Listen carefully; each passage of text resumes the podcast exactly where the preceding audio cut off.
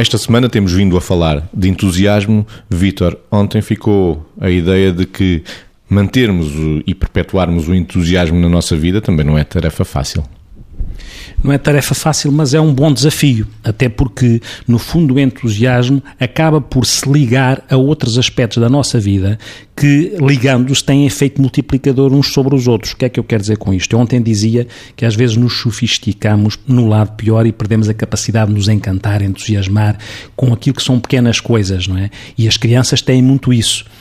Nós às vezes perdemos porque nos tecnologizamos e, nesse sentido, perdemos coisas. Agora, é verdade, como, como, eu dizia, que o entusiasmo se articula com outras variáveis. Variáveis essas são fundamentais para nos conduzirmos na vida. Que variáveis?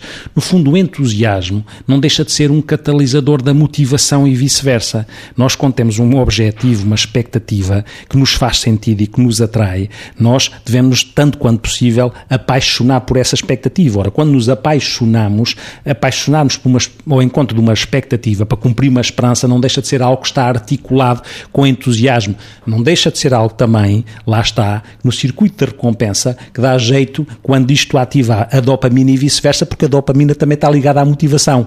Tudo isto em nós funciona de uma forma sistémica e este jogo sistémico entre aquilo que é a motivação, o entusiasmo, o compromisso ou o encontro de coisas que nos fazem sentido, que dá sentido e significado à nossa vida, passa a redundância. Margarida, manter o entusiasmo ao longo da nossa existência. Estava-me a lembrar de quatro coisas. Uma delas, o Vitor falou, não disse desta maneira, mas é aquilo que nos mantém entusiasmados. Também passa muito por um trabalho que nós podemos fazer continuadamente, que é uh, sermos capazes de nos automotivarmos uh, e com todas as estratégias que podemos ter de mantermos isto a bons níveis. Depois há outras coisas que podemos pensar, que é uma coisa que nos faz muitas vezes perder o entusiasmo e que não ligamos nenhuma, que é andarmos sempre a correr contra o tempo.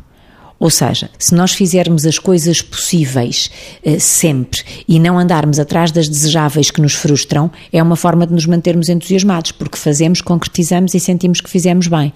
Outra coisa que pode ser importante para nos mantermos entusiasmados é a capacidade de ouvirmos os outros, não só quando eles nos formulam, digamos assim, atitudes de reconhecimento, mas também quando nos fazem críticas construtivas que nos ajudam a ajustar e a mantermos entusiasmados porque podemos melhorar o nosso desempenho. E ainda, já que estamos a falar de ouvir os outros, também pode haver uma outra forma de nos mantermos entusiasmados, que é ou de contribuir para o nosso entusiasmo, que é de não nos estarmos sistematicamente a adiar.